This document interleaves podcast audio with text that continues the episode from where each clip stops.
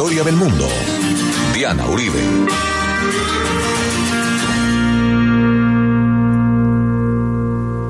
Buenas, les invitamos a los oyentes de Caracol que quieran ponerse en contacto con los programas, llamar al 302-9559, 302-9559, o escribir a info arroba la casa de la historia punto com, info arroba la casa de la historia punto com, o consultar nuestra página web www.lacasadelahistoria.com, www.lacasadelahistoria.com.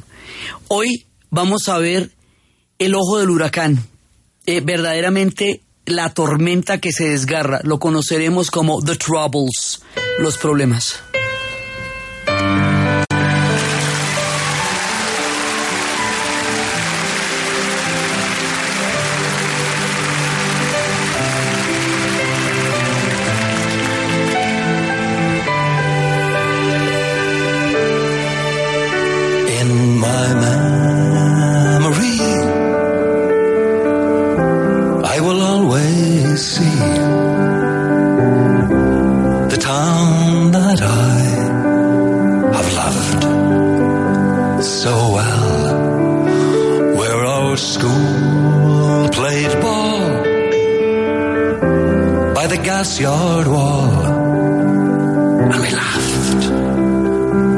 the smoke and the smell.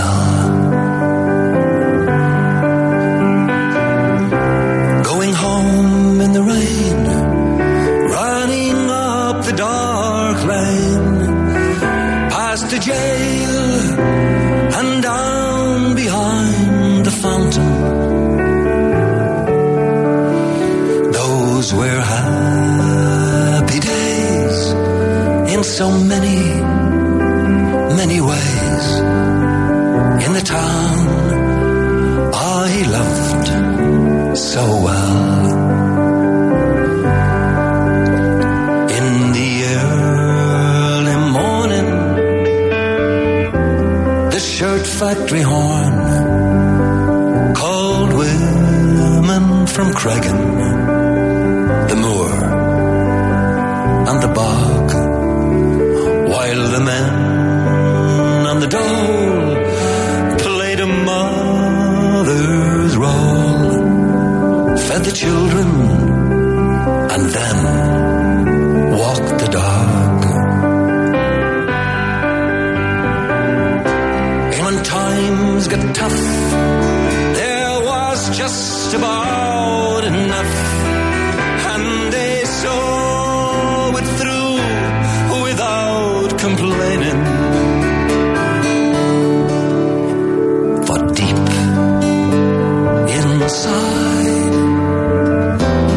a burning pride in the town.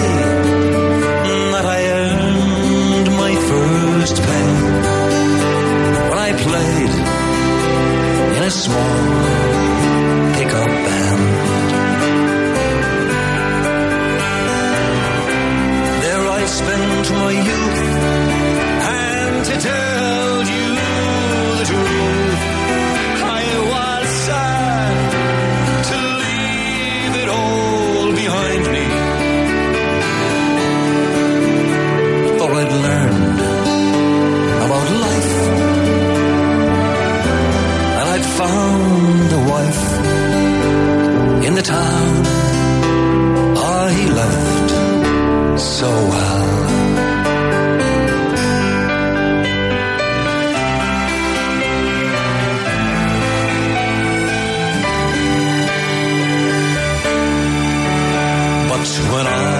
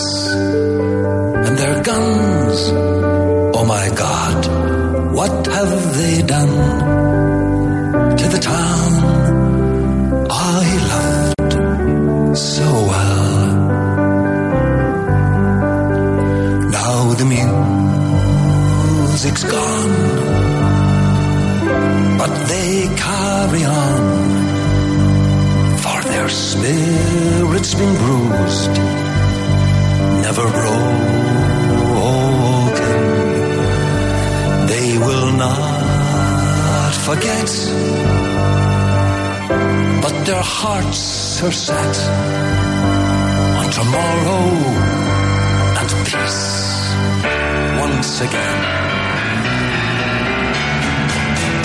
For what's done is done, and what's won is won, and what's lost is lost and gone forever.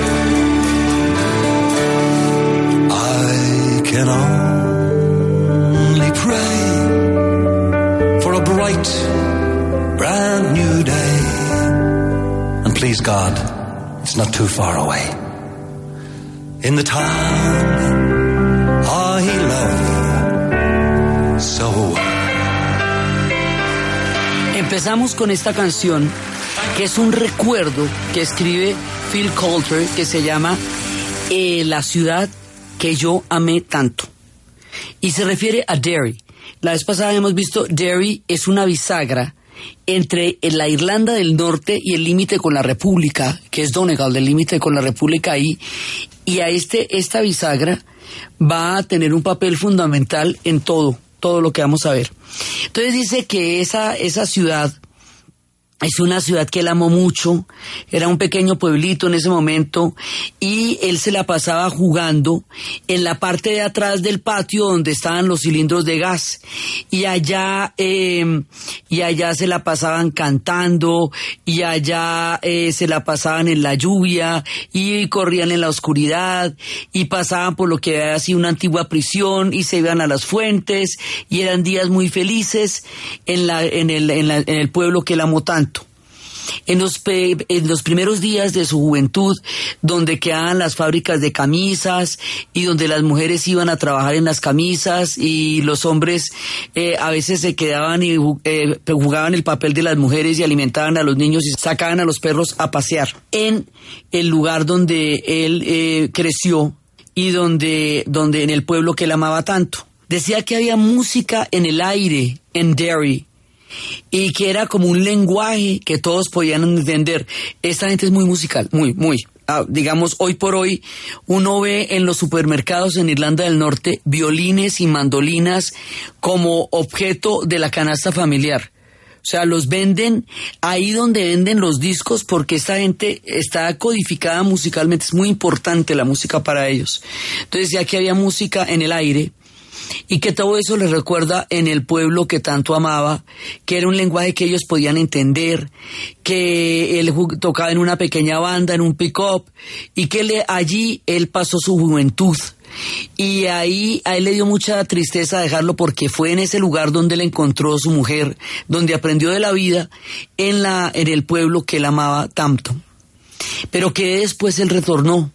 Y cuando retornó, sus ojos se quemaron de ver cómo un pueblo entero es arrodillado por los tanques y las bombas y los gases y cómo ahora se había instalado un ejército en el viejo patio donde él jugaba, donde estaban los cilindros del gas, y cómo se fue llenando de alambres y de barricadas y alambres cada vez más altos y más altos, y que los tanques y las pistolas, oh Dios mío, ¿qué han hecho con esta tierra que yo amé tanto, con este pueblo que yo amé tanto? Ahora no hay música, la música se ha ido eh, para otra parte pero sus espíritus han sido, digamos, eh, han sido sometidos a mucho dolor, pero nunca han sido rotos. Y ellos no olvidan. Y en sus corazones tienen puesta la esperanza en un mañana, cuando la paz vuelva de nuevo. Eh, porque lo que está hecho está hecho. Y lo que se ganó, se ganó. Lo que se perdió, se perdió. Y lo que se perdió para siempre, se perdió para siempre. Solamente espero para un nuevo día un día eh, que de verdad pido a Dios que pueda llegar de nuevo a la tierra que amé tanto. ¿Qué pasó en Derry? ¿Por qué este hombre vivió una infancia tan bonita aclarando que hoy Derry es una ciudad divina, divina? Hoy volvió a florecer porque hoy es una ciudad en paz. Pero en el momento de nuestro relato, a quedar en el punto más neurálgico de todo el conflicto porque es una ciudad bisagra que queda entre el límite de Irlanda, de la República de Irlanda, Irlanda del Norte, le va a tocar todo el conflicto ahí. Entonces, ¿por qué su ciudad se convirtió en esto tan terrible? Entonces nos vamos para 1969, donde empezaron este capítulo del que habíamos empezado a hablar la vez pasada, que se conoce como The Troubles. Trouble significa problema. Nombre demasiado sutil para describir el guerro, no, no, no, no, no, no, no, no, no, no, no, no, no, que vamos a contar. La batalla campal, el infierno, la llamarada, el horror, el corazón de las tinieblas que van a tener que atravesar los irlandeses para salir al otro lado y poder hacer la paz. Y hacíamos la comparación de lo que nosotros llamamos la violencia 350 mil personas asesinadas y muertas de las maneras más terribles durante los años 50 es un país ahogado en sangre y lo llamamos la violencia. Así más o menos por encimita para no describir el horror que vivimos. Bueno, pues esto lo llaman The Troubles. Entonces, ¿cómo empiezan? En 1968 empiezan las marchas por los derechos civiles porque en 1968 ellos están conectados con los Estados Unidos y están las marchas por los derechos civiles de Martin Luther King. Entonces ellos están viendo y también en Sudáfrica hay una eh, hay marchas que se están dando, marchas pacíficas que también van a tener unas confrontaciones muy fuertes después. En el 69 se formó una, una asociación que se llamaba NICRA, que era Northern Ireland Civil Rights Association. ¿Qué eran los derechos civiles? Es que los irlandeses del norte católicos no tenían derecho al voto porque solamente podían votar los que tuvieran propiedad y ellos no tenían propiedad. Ellos no tenían, estaban totalmente excluidos de la, digamos, del sistema productivo de Irlanda del Norte. O sea, en la Irlanda del Norte los protestantes tenían el sartén por el mango, pero no todos. También había protestantes pobres. La Orden de Orange, había creado como un círculo, una rosca clientelista, en donde los empleos, la prosperidad, la economía y el billete estaban en manos de unos pocos. Y todo el mundo era, era un país pobre, para arriba y para abajo. Eran pobres. Y dentro de esa pobreza, los católicos estaban excluidos del empleo, se les da un empleo muy secundario. Hemos visto que la Orden de Orange tenía un voto secreto de que los católicos jamás conseguirían empleo, se les daban subsidios para medio malvivir, pero no para vivir. Entonces, ellos sí tenían una especie de apartheid, o sea, había derechos civiles básicos que están garantizados en todo el Reino Unido por el hecho de ser ciudadanos británicos que no se le cumplían a los irlandeses católicos del norte, que en la medida en que quedaran en el norte, pues también eran ciudadanos británicos porque Irlanda del Norte quedó perteneciendo al imperio británico. Entonces, como si ellos pertenecían al imperio británico no les tocaban los mismos derechos que al resto? Entonces el movimiento por los derechos civiles es por derechos civiles, o sea, igual que en los Estados Unidos, por el derecho al voto, por el derecho a la educación, por el derecho al empleo, por el derecho a una, a una vida mejor, a, una, a, un ascenso económico en una sociedad donde estaban bloqueados. Esto era un apartheid. En esta época es cuando por primera vez empiezan a entrar a los colegios, a la secundaria y a las universidades. Hay una generación crítica que empieza a pedir derechos porque se da cuenta que lo que durante años y años fueron rebeliones eh, por exclusión, ahora son análisis de qué es lo que está pasando en esta sociedad, porque hay unos que tienen derechos y otros que no. Entonces, el movimiento por los derechos civiles pide lo básico que son los derechos civiles. Los derechos civiles se tratan de que la gente pueda votar, pueda decidir, pueda tener derecho a una vida digna, a un empleo. Esos son los derechos civiles, los básicos de la población. Entonces empiezan las marchas del 68. Pero en 1969 va a pasar un antes y un después. Va a pasar una cosa que va a hacer que que esto se vuelva irreversible durante un periodo largo de tiempo y se vaya a volver una cosa muy complicada. Y es que lo que los católicos consideraban como los mínimos derechos, que además eran mínimos derechos, que tampoco estaban pidiendo nada del otro mundo, los protestantes, sobre todo la rosca, que tenía el sartén por el mango, consideraba que los derechos de los otros eran una amenaza a su, a su modo de vida y al poder que detentaban. Que, hemos dicho, que eso de alguna manera les zafaba de la mano la sartén el compartirla con el otro. Cuando los derechos del otro a este le parece que, que son amenazas para su nivel de privilegio. Entonces, sobre la base de ese, esa, digamos, como de, de esa posición, hay un personaje que está dando lora desde los 40 y los 50 pero aquí va a ser la personificación del odio. Se llama el reverendo Ian Parsley. El reverendo Ian Parsley va a, echarle gasolina y va a crear la paranoia y el miedo en la mente de los irlandeses protestantes. Y se va a unir con iglesias y jóvenes que van a replicar sus mensajes de odio y va a tener los discursos más inflamables y va a ser el transmisor del odio. Y este hombre va a destilar odio durante cerca de 30 años en la historia de Irlanda y va a hacer mucho daño. Mucho daño porque su odio va a prender en el corazón de la gente en forma de miedo y en forma de paranoia. Y va a ser un personaje, una figura infausta en, el papel que de lo que va a pasar ahora. Entonces, él le va a meter eh, en la carreta a los protestantes en la cabeza que Irlanda del Sur es una defecio que Irlanda del Sur no debería existir porque, porque toda Irlanda debería ser de los británicos, que eso no debería ni haber, ni siquiera haberle permitido a Irlanda del Sur existir. Que el objetivo de Irlanda del Sur es atacar a Irlanda del Norte, borrar a los protestantes de allá y quedar una sola Irlanda católica. Entonces les monta un miedo les monta una paranoia, eh, el miedo, la paranoia y un enemigo que se pueda traer a mano permanentemente es un elemento fundamental de la retórica del odio.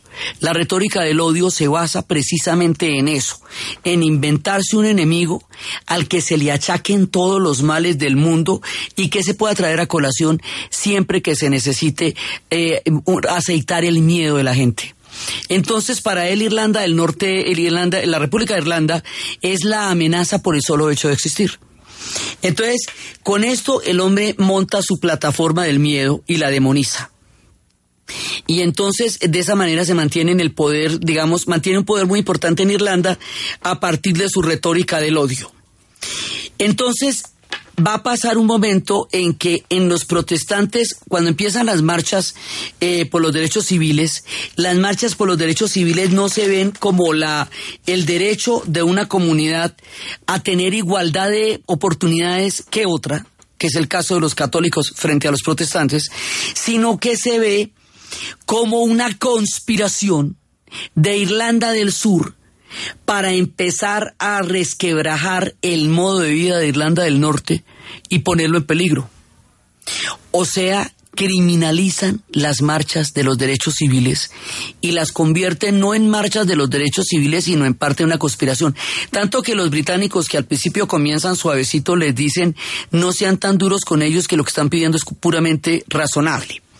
Entonces, aquí empieza a pasar lo siguiente los católicos van a marchar y eh, hay unos muchachos protestantes que se llaman los Apprentice Boys que van a conmemorar los desfiles y las marchas van a ser una cosa muy complicada dentro de este conflicto. Van a hacer una marcha eh, provocando a los católicos en, en el barrio católico de Boxside. Entonces van a llegar hasta allá. Hay varias marchas, pero hay una marcha el 12 de agosto cuando los Apprentice Boys, que son protestantes, se meten en el barrio católico de Boxside. Al meterse en el barrio católico de Boxside, los católicos sienten que los están provocando. La policía entra a respaldar a los protestantes. Los católicos abren barricadas y se arma una jornada de violencia que durará tres días.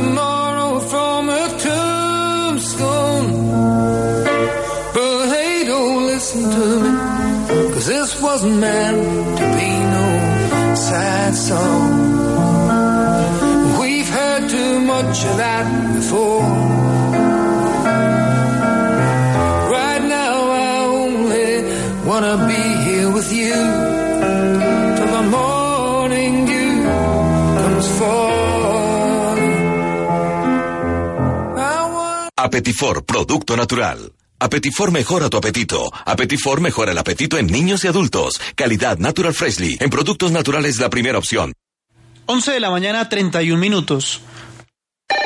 Punto naturista. Gracias. Tiene Digestar Jalea con acción laxante, suave, blanda y placentera de Laboratorios Natural Freshly. Sí, señora. Tenemos la línea Natural Freshly. Digestar Cápsulas Forte y Digestar Fibra. Para otras afecciones, Apetifor, Venas Full, Gasof y Finacid. ¿Y Freshly Pausia Cápsulas y Fibofor Fibra con probióticos? Naturalmente. Natural Freshly. Tratamientos científicos con productos naturales. En productos naturales, la primera opción. Con el sello del Instituto Farmacológico Botánico.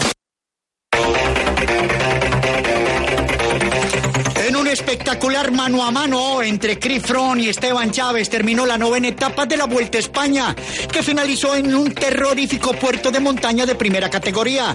Chris Froome gana la fracción y se afianzó en el liderato, mientras que Esteban Chávez cruzó en la segunda posición y se reafirmó en el mismo puesto en la clasificación general individual. Otro colombiano de buena actuación fue el boyacense Miguel Ángel López, que concluyó en la casilla 13 a 19 segundos del vencedor británico.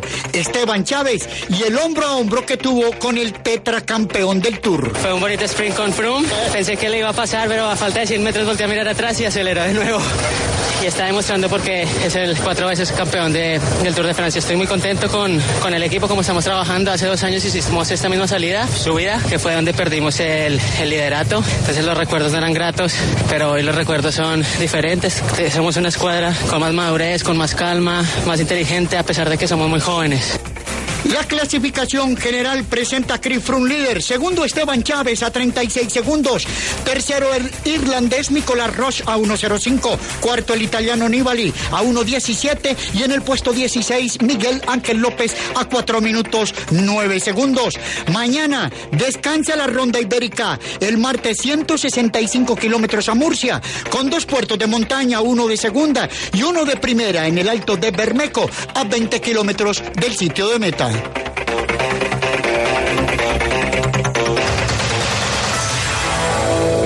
El dato En 278 clásicos que ha disputado el América de Cali contra su rival de patio, el Deportivo Cali, ha conseguido la victoria en 88 ocasiones frente a 102 del equipo azucarero. Hoy se enfrentan en su duelo 279 a las 7 y 30 de la noche en el Estadio Pascual Guerrero de Cali por la décima jornada de la Liga Águila. ¿Y usted cómo durmió anoche? Comodísimo. Colchones comodísimos para dormir profundamente. En la cooperativa financiera John F. Kennedy, crédito para lo que necesite. Fácil y rápido. Cuotas fijas, cómodos plazos, intereses rebajados. Además, beneficios por solidaridad. Pase y solicite usted también su crédito. Un jugoso negocio. Todos ganamos. Vigilado Superintendencia Financiera de Colombia. Servientrega, logística oficial de la Selección Colombia, presenta la hora en Caracol Radio. 11 de la mañana, 34 minutos. Conejo, ¿quién te habla tanto por Face? Dame tu celular. ¡Ay, divino! Es mi regalo de aniversario que ya viene llegando. Ahora Servientrega te permite rastrear en tiempo real tus envíos a través de Facebook y Twitter. Una razón más para llevar nuestro centro de soluciones en tus manos.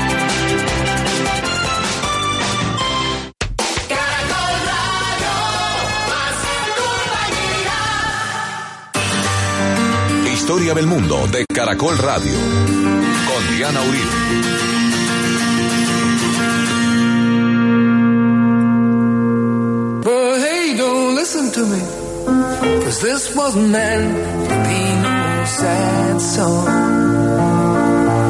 I've sung too much of that before.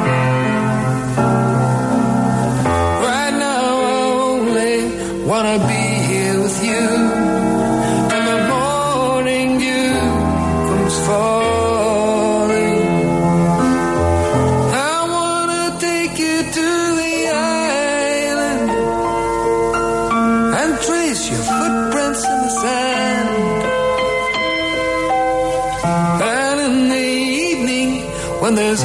one around, we make love to the sound of the ocean.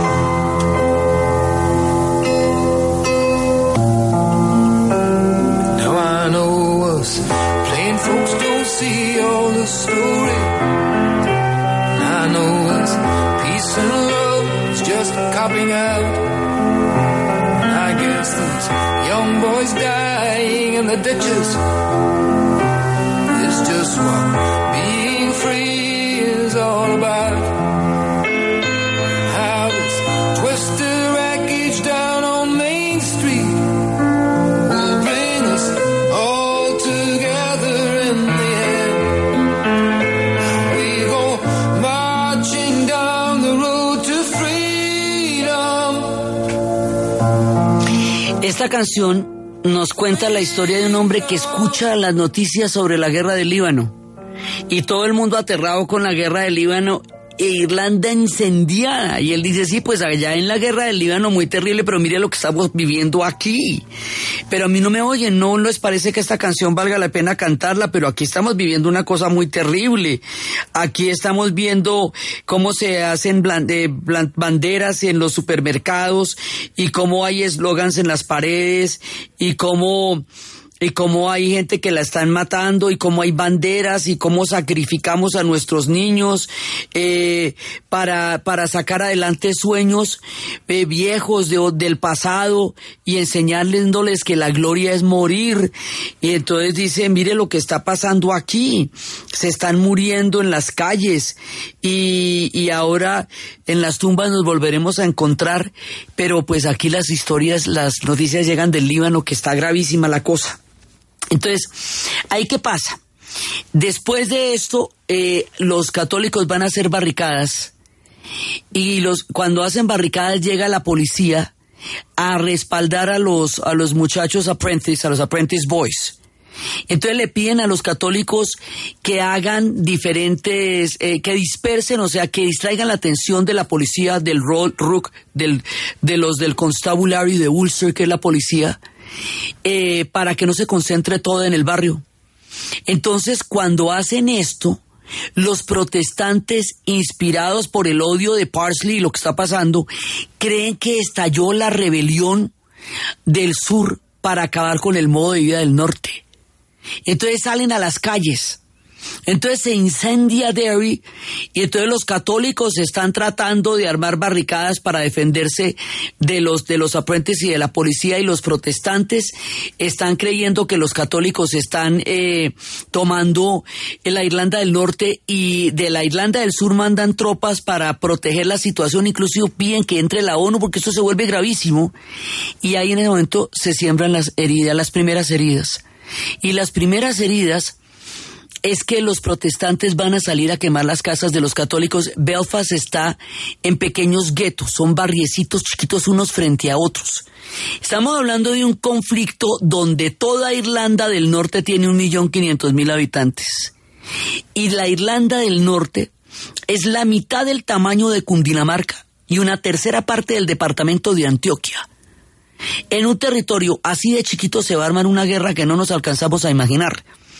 Entonces, a partir de aquí, empiezan a incendiar las casas de los católicos, pasan las señoras con un trapero y les rompen las ventanas y detrás les bomban, les botan bombas de petróleo donde la gente está cenando. Entonces salen llorando con toda la, la casa y la, y la vida rota. Y son tres jornadas de violencia que arman, tres días que arman, aquí se arma, digamos, de aquí en adelante todo se radicaliza las marchas se radicalizan y viene una escalada. Entonces la escalada Después de esto viene otra cosa que va a ser la, la famosa, las marchas que, para protestar con la violencia, por la violencia del 1972 que estábamos hablando la vez pasada. Y ahí el ejército británico ya directamente va a reprimir a la población y va a matar a 14 civiles, la mayoría de los cuales eran jóvenes. Eso se va a conocer como Sunday Bloody Sunday. También otro domingo sangriento, son varios domingos sangrientos. Entonces, eh, y de ahí en adelante, entonces, por lo que pasó ahí en Derry, em, seis meses después eran las 23 bombas que les digo que van a poner en Belfast, con 130 heridos y 9 muertos, y en ese año va a haber 467 víctimas en todas partes, y de aquí en adelante esto escala, escala, escala, escala, escala.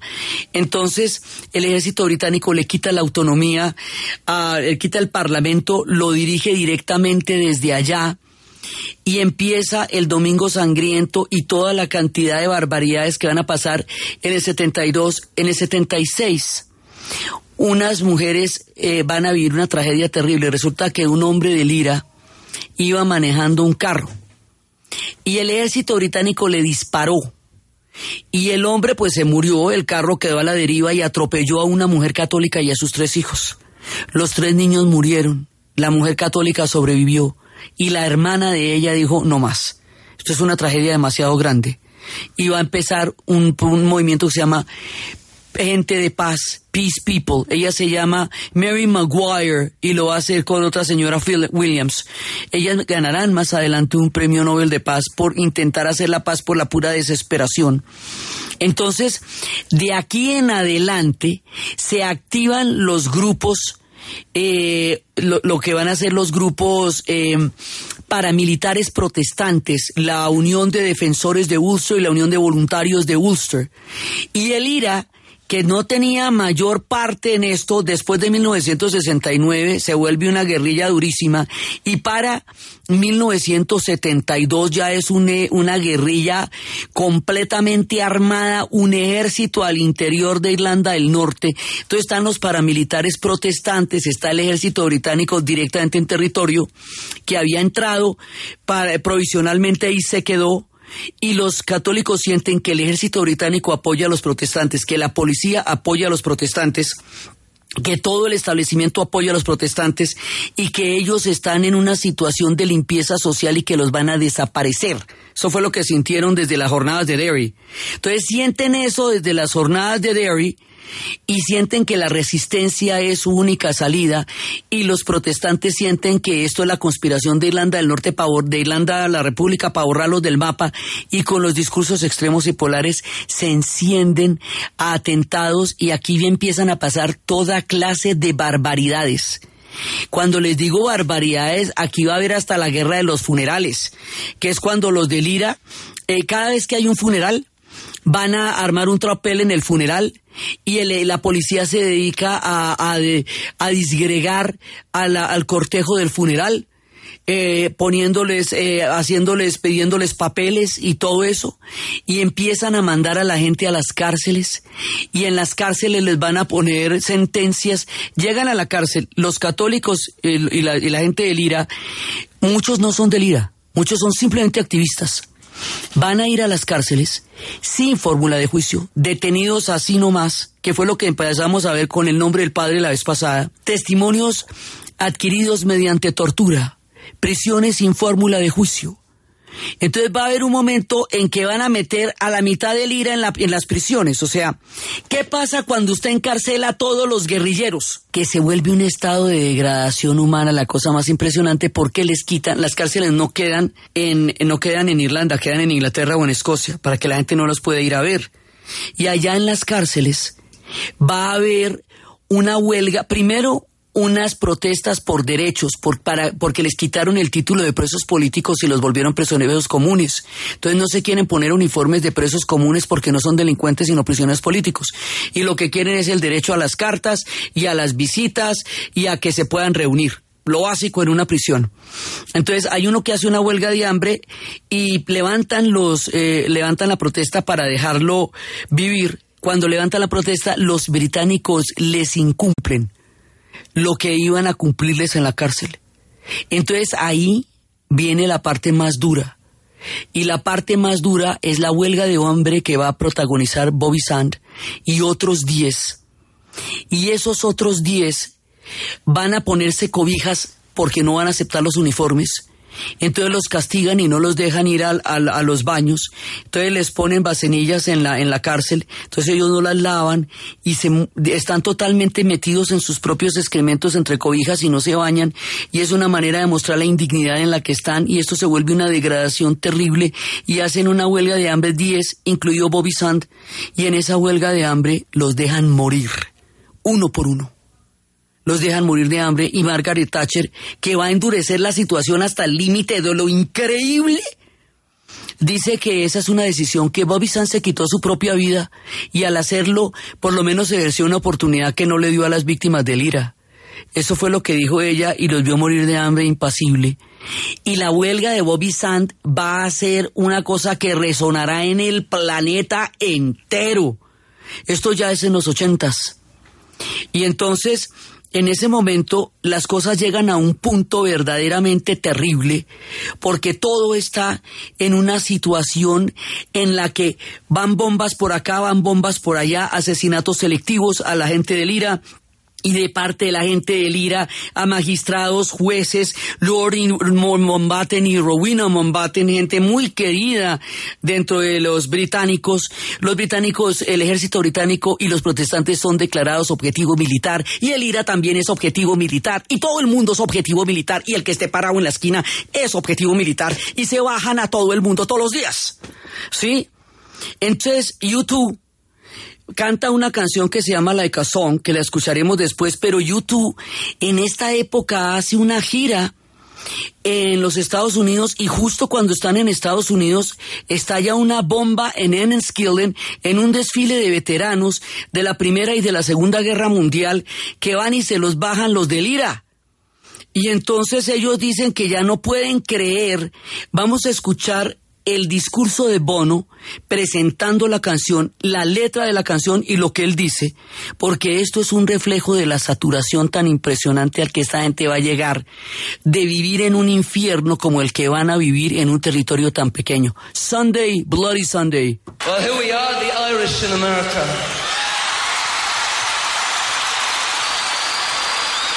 The Irish have been coming to America for years.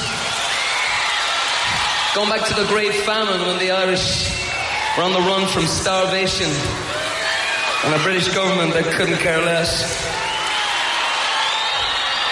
Right up to today, you know, there are more Irish immigrants here in America today than ever. Some illegal, some legal. A lot of them are just running from high unemployment. Some run from the troubles in Northern Ireland, from the hatred of the H blocks and torture. Others from wild acts of terrorism, like we had today in a town called Inniskillen, where 11 people lie dead, many more injured on a Sunday, bloody Sunday.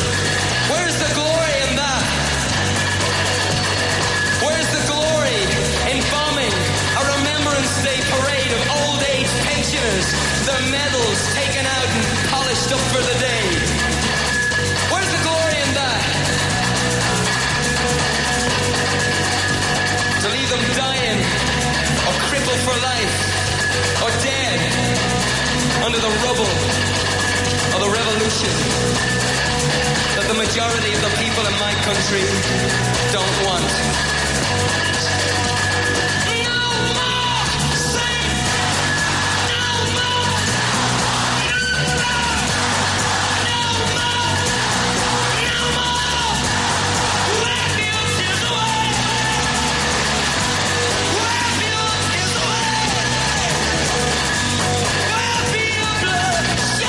El grupo YouTube va a tener un papel muy importante en la salida hacia la paz porque van a empezar a hacer canciones que cuestionen la guerra como única salida porque con las huelgas de hambre que son en el 80 y en el 81 con lo de Bobby Sand y con la manera como esta gente muere en prisión la situación se exacerba al máximo al máximo Entonces, mientras la situación se va haciendo cada vez más terrible, cada vez más terrible, y mientras hay grupos que solamente consideran que la guerra es la única salida y que cualquier negociación o cualquier cosa distinta de la guerra es claudicación y que van a poder ganar por la violencia, mientras tanto las madres, estas mujeres que no quieren vengadores sino nietos, como la mujer, la mujer Maguire, y Williams, que están diciendo, no, esto, aquí hay que buscar la paz, porque esto no es sostenible de ninguna manera, esto de la gente por la paz. O sea, hay madres que están diciendo, no más, porque es que cada muchacho de Lira que era arrestado, hay que reemplazarlo. Entonces otro pelado va a tomar el lugar del tipo de lira que llevaron a prisión. Lo llevaban por 30 o 40 años en las condiciones más indignas fuera de la isla donde no los podían visitar y entonces en Irlanda del Norte los peladitos tenían que reemplazar cada vez más jóvenes a cada uno que llevaran a la guerra. Entonces una generación empieza a volverse carne de cañón y la están quemando y la están matando día a día o en los bombazos o en, la, o en el reemplazo de los del IRA. Entonces esto va a llegar a un momento en que, en que se, se, se saturan. Las madres dejan de querer tener vengadores para querer tener hijos y nietos. Es muy importante porque es distinto criar a un hijo para que continúe la lucha del IRA a crear un hijo para que busque una vida y sus nietos y su propio destino. Eso es otra cosa. Y aquí YouTube nos canta, este es en el 87, estamos en lío desde el 81, desde las huelgas de hambre en las prisiones, desde todo, las guerras de los funerales, los bombazos, todo lo que va pasando. Entonces lo que dice Bono acá es que aquí estamos, está en un concierto en los Estados Unidos el día de la bomba de Enniskillen. Y dice, aquí estamos los irlandeses en América eh, hemos estado aquí por mucho tiempo. Hemos venido huyendo del hambre, de la gran hambruna que los, de las cuales los ingleses nunca no hubieran podido importarles menos. Eh, venimos huyendo del desempleo o de la o de la falta de oportunidades o de los problemas, de troubles o de actos de terrorismo brutales y salvajes como el que sucedió hoy en Enniskillen, donde pusieron una bomba en un desfile de veteranos. Entonces luego, cuando empieza a cantar Domingo, Domingo Sangriento, que es una letra que es bien importante también, porque Domingo Sangriento dice que escucha las noticias y otra vez lo mismo, los vidrios en el piso, la gente llorando, que dice que que hasta cuándo va a cantar esa canción Domingo, Domingo Sangriento. Hay muchos Domingos Sangrientos, cada, en cada capítulo tenemos uno. Y la batalla ah, recién comenzó, mucha gente ha muerto, mucha gente ha perdido, pero ¿quién ha ganado? Domingo, Domingo Sangriento. ¿Cuántas veces más voy a seguir cantando esta canción? Limpiese las lágrimas. Y después dice, yo estoy harto de los irlandeses que viven en Estados Unidos, que vienen y me dicen que la gloria de la revolución, una revolución que ellos no viven, una revolución que mata viejitos veteranos cuales salen cuando salen con sus con sus medallas, que mata gente delante de su propia familia, que la saca de sus casas. ¿Dónde está la gloria de eso? ¿Dónde está la gloria de eso? Yo no quiero más esa revolución. La mayoría de nuestra gente no la quiere.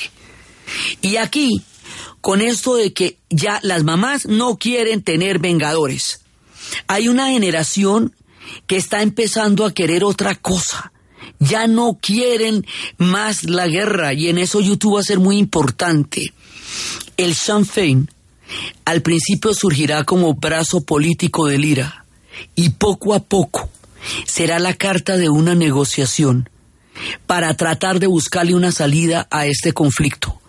En un momento dado caerá el muro de Berlín, Mandela saldrá de la cárcel, el mundo va a cambiar los británicos ya no van a poder más con una Irlanda en llamas y una Escocia como la que tuvieron cuando la Thatcher les cerró las minas de carbón y fue toda la gran huelga de los mineros y empiezan a buscar el camino de la paz.